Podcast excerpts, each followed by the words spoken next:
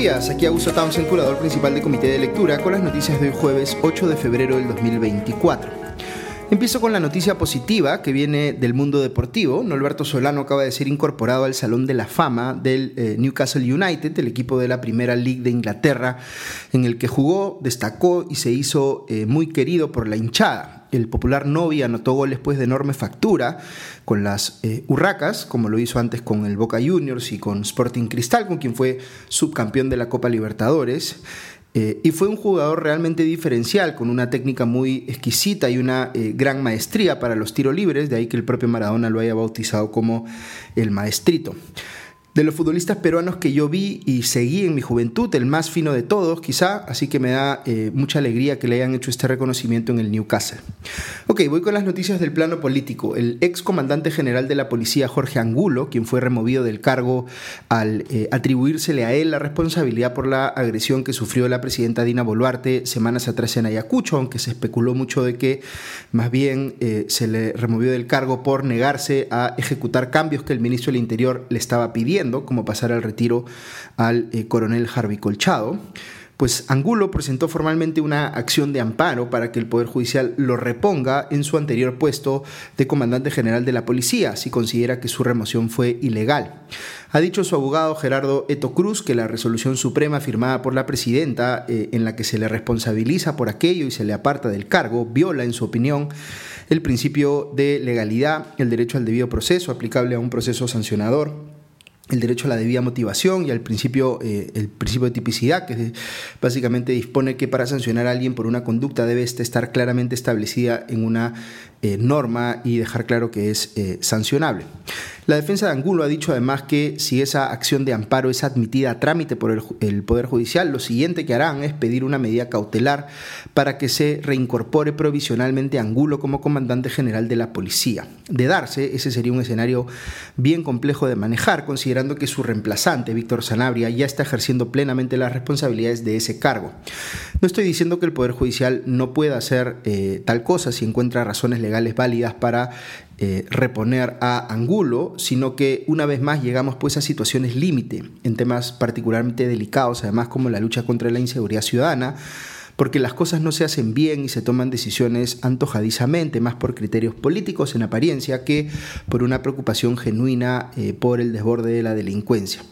Pero no nos adelantemos, igual tenemos que esperar a ver qué resuelve el Poder Judicial. Recordemos también que Angulo ha dicho que va a revelar las eh, pruebas que supuestamente tiene de que el ministro Torre Falcón intentó eh, conminarlo a hacer cambios en los mandos de la policía, que según Angulo eh, no correspondía ser. Aquí lo que me genera curiosidad es si Angulo tiene en efecto evidencia de que Torres Falcón le hizo el pedido de pasar al retiro al coronel Harvey Colchao. De todo lo que pudiera revelar Angulo, eso sería quizá lo más eh, gravitante porque mostraría a un representante político del gobierno buscando deshacerse de un policía que investiga justamente la corrupción en el poder. Pero como les digo, no nos adelantemos. Eh, mientras tanto, veo que el primer ministro Alberto Tarola ha declarado que respetará lo que sentencia el Poder Judicial en este caso. Eh, sobre la situación del ministro Torres Falcón, dijo Tarola que, abro comillas, ningún ministro se aferra al cargo. Este es un cargo de alta confianza de la presidenta de la República y una persona, cualquier persona, es responsable cuando un juez así lo determine. Cierro comillas. Eh, uno podría leer entre líneas que Otarola se está preparando para una decisión judicial que podría ser eh, desfavorable o que desde su óptica, digamos, no resulta tan eh, improbable. A propósito de temas policiales, otro, eh, otro, asunto que sigue dando vueltas es la acción legal que ha tomado la policía frente a la caricatura de Carlín publicado, publicada en la República hace algunos días, un caso que les comenté en extenso en el podcast porque la dirigencia de la Policía Nacional salió fuertemente a criticarla por considerarla denigratoria de su institución. Yo les comenté en ese momento que el derecho a la libertad de expresión nos impone a los demás la obligación de tolerar discursos con los que podemos estar intensamente en desacuerdo eh, siempre y cuando no se basen en falsedades, en cuyo caso sí corresponde pedir una rectificación por aquellas afirmaciones de hecho que no tuvieran respaldo en la realidad. Por otro lado, les dije que cuando alguien en una posición de poder quiere censurar algo, eh, normalmente lo que ocurre es lo inverso, vale decir, le da mucho mayor visibilidad a aquello que no quiere que se vea. Y en buena medida eso es lo que ha pasado con la caricatura en cuestión. Eh, luego ha habido otro incidente por denuncias de que el gobierno quería eh, controlar lo que se dijese en el marco de las fiestas de carnavales, en las que podría haber, digamos, un discurso duramente crítico, digamos, de Dina Boluarte. Como si estuviese pues intentando aplicar aquí otro tipo de censura. ustedes saben que de todos los principios democráticos que yo defiendo, quizá el que defiendo más intensamente es el de la libertad de expresión, aun cuando eso suponga, como les digo, eh, eh, pedir que se proteja o exigir que se proteja también opiniones con las que uno puede estar muy en desacuerdo. Pues bien, veo que al menos un ministro del gobierno ha salido a decir algo a mi criterio razonable al respecto. Me refiero al ministro de Justicia, Daniel Maurate, que, consultado al respecto en una conferencia de prensa, dijo que, abro comillas, Carlín está en el ejercicio de su libertad de expresión y en consecuencia debe respetarse, cierro comillas, según cita la República. Eh, el ministro de Energía y Minas, Oscar eh, Vera Gargurevich, tuvo una apreciación distinta, sin embargo. Dijo que, abro comillas, como peruano hay que guardar el respeto a las investiduras, a los personajes que forman parte del gobierno. Si estamos yendo contra eso, yo no estaría de acuerdo, cierro comillas. Quizá entre ustedes hay algunos más cercanos a la posición de Maurate y otros más cercanos a la posición de Vera Gargurevich sobre este tema. Esa discrepancia es válida, pero yo estaría eh, en capacidad eh, o interesado en sustentarles eh, por qué la primera es más eh, alineada con los valores de una democracia. Por otro lado, en los últimos días se ha venido discutiendo bastante sobre las nuevas revelaciones en torno a Martín Vizcarra y a la presunta organización criminal que habría liderado, según la teoría del Ministerio Público, para cobrar sobornos a entidades o en entidades perdón, vinculadas al Ministerio de Transporte, específicamente Provías descentralizado. Eh, algunos les preocupó, sin embargo, que en otro caso que se le sigue a Vizcarra, por supuesto cobro de coimas en dos adjudicaciones de obras de su época como eh, gobernador regional de Moquegua, eh, que la Fiscalía haya decidido en ese caso pedirle al Poder Judicial que ya no considere tres de los cuatro delitos que ella misma le estaba imputando originalmente a Vizcarra. Eso generó la impresión de que, inexplicablemente, la Fiscalía estaba tomando decisiones que favorecían, en este caso, al acusado. Eh, esto no es del todo cierto porque Vizcarra sigue siendo eh, imputado en esos casos por cohecho pasivo, es decir, por recibir una coima, mientras que los eh, delitos que se dejaron de lado o que la Fiscalía pidió que se dejaran de lado fueron los de colusión, asociación ilícita para delinquir y usurpación de funciones. Todo esto pasó hacia finales del año pasado, pero recién nos estamos enterando en estos días. Eh, entiendo, sin embargo, por lo que leo esta mañana en el Comercio y en la República, que una jueza objetó que se dejaran de lado esos tres delitos, es decir, no estuvo de acuerdo con el pedido de la Fiscalía y al ser elevado este tema a una instancia superior, lo que se ha definido es que Vizcarra va a ser imputado con dos delitos, cohecho pasivo, que era el que la Fiscalía había pedido que se mantenga, eh, y eh, digamos, les ha, eh, el Poder Judicial le ha pedido a la Fiscalía que considere un segundo delito que sería el de colusión simple, es decir, haber actuado conjuntamente con terceros para favorecer indebidamente sus intereses. De ser sentenciados por ambos delitos, se podrían sumar las penas solicitadas en cada caso, que son 15 años por cohecho y hasta 6 años por colusión. Eh, es importante mencionar que el Poder Judicial ha aclarado que no ha prescrito la posibilidad de eh, procesar a Vizcarra por cualquiera de esos eh, delitos. igual, no deja de ser curioso lo que ha ocurrido aquí. Normalmente es la Fiscalía la que puede exagerar en el número de delitos que le quiere imputar a alguien y el Poder Judicial más bien es el que le dice, no, estás pidiendo cosas que no corresponden, solo se justifica procesar por tal o cual delito en este caso. Aquí lo que ha pasado, fíjense, es lo inverso. La Fiscalía pidió originalmente cuatro delitos para Vizcarra, luego se arrepintió aparentemente y quiso que el propio Poder Judicial le aceptara bajarlos de cuatro a uno. Y fue el Poder Judicial el que le dijo, no, cuando menos estos dos sí tienes que investigarlos y formular acusaciones de haber lugar a ello. Eh, no voy a presumir aquí la peor interpretación de lo que pudo haber ocurrido eh, eh, detrás de esta decisión de la Fiscalía de reducir el número de delitos imputables a Vizcarra, pero cuando menos creo que sí se puede decir que la Fiscalía quería no tener pues que trabajar tanto en este caso. Ahora va a tener que ponerse a chambear más para avanzar la acusación por colusión y llevarla pues al mismo punto en el que está la de cohecho pasivo contra Vizcarra. Dos temas políticos para cerrar con lo local. El Partido Acción Popular ha declarado en su plenario nacional, entre comillas, personas no gratas a Johnny Lescano y Mesías Guevara, nada menos que su último candidato presidencial y su anterior secretario general, respectivamente. Eh, el segundo no ha renunciado, eh, no solo ha renunciado al partido, sino que se ha sumado a las filas del Partido Morado, lo cual ha sido calificado como una traición a la eh, interna acción populista. Y al primero se le cuestiona por su trabajo con los niños y su aparente cercanía en ese sentido al gobierno de Pedro Castillo. Ambos han respondido diciendo que no son ellos, sino que es Acción Popular, el partido, digamos, quien está, entre comillas, atentando contra la memoria de Fernando Belaúnde Terry. Mientras tanto, veo que Podemos Perú ha propuesto una ley para que sea la Contraloría General de la República la que fiscalice el uso del financiamiento público que le da el Estado a los partidos políticos. Eh, la nota en la República sobre este tema es crítica porque señala que el Congreso controla la manera eh, eh, o la elección, digamos, del Contralor General de la República,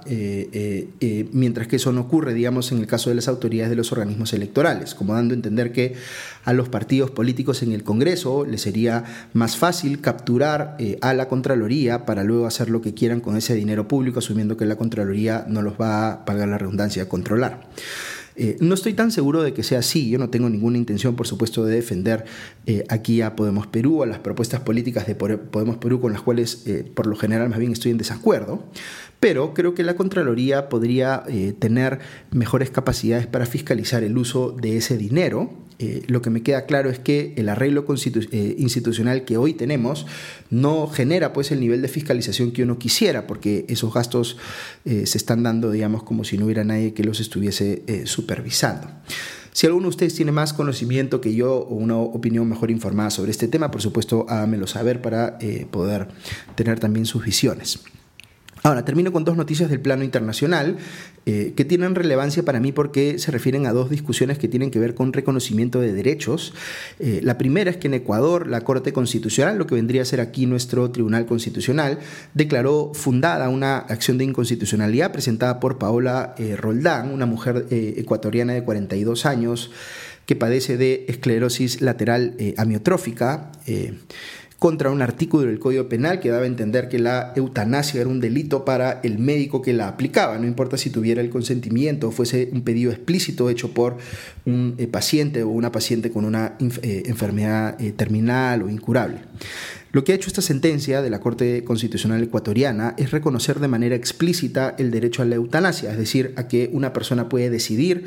eh, terminar con su vida si considera que el sufrimiento derivado de una enfermedad, por ejemplo, es tal que prefiere no seguir viviendo.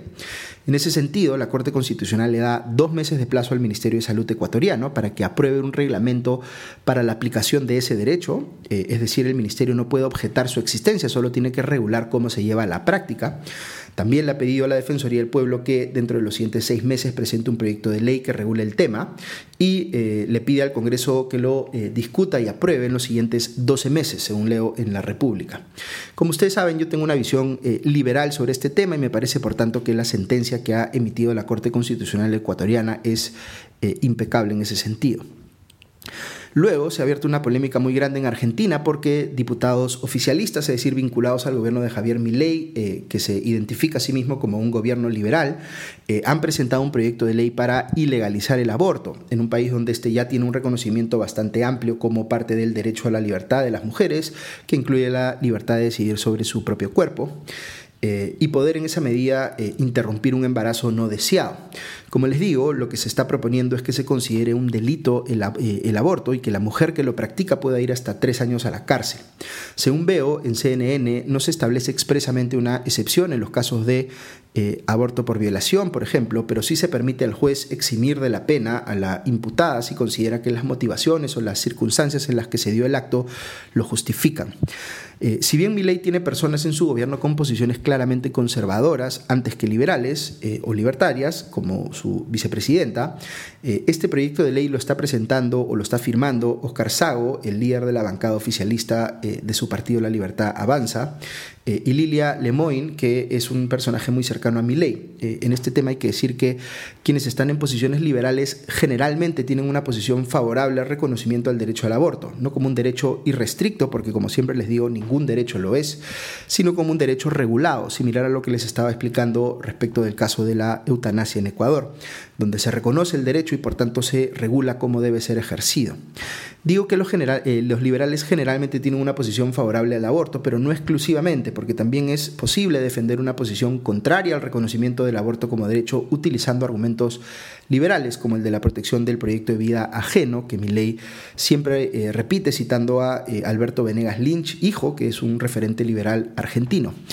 En ninguno de estos temas, ni respecto de la eutanasia, ni respecto del aborto, les voy a decir pues eh, dónde eh, creo yo que está la razón o, si creo que eh, el debate es blanco-negro, que solamente un lado puede tener la razón y el otro no tiene argumentos. Ambos son debates bien disputables, este, aunque yo por supuesto tengo una posición en ellos. Eh, en general, como les digo, quienes tienen visiones liberales tienden o van a ver lo que acaba de pasar en eh, Ecuador eh, con la eutanasia como algo, como un avance y lo que acaba de proponer más bien la bancada oficialista en la Cámara Baja del Congreso argentino como un retroceso. Los progresistas lo van a ver de manera similar a la mayoría de liberales porque en temas de libertades personales suelen tener posiciones coincidentes. Eh, y más bien quienes estén en posiciones conservadoras lo van a ver al revés, van a ver que o van a pensar que lo ocurrido en Ecuador con la eutanasia es algo negativo y lo que se está queriendo hacer en Argentina con el aborto es algo positivo. Yo siempre les digo que hay que tratar de encontrar posiciones eh, intermedias donde liberales, progresistas y conservadores se puedan poner de acuerdo, pero algunos temas en particular, como estos que les he mencionado hoy, desafían mucho pues esa posibilidad porque generan discrepancias más intensas que otros. Solo un dato final, está previsto que mañana se realice el funeral con honores de Estado del expresidente chileno Sebastián Piñera, trágicamente falleció en un accidente eh, de helicóptero esta semana a los 74 años. Sus restos pasarán eh, frente a la moneda del Palacio Presidencial chileno para que su actual ocupante, el mandatario eh, Gabriel Boric, le rinda un homenaje especial. Seguramente se darán cita al funeral varios presidentes o expresidentes de la región para darle el adiós final a Piñera. Muy bien, eso es todo por hoy. Que tengan un buen día y ya nos escuchamos pronto. Adiós.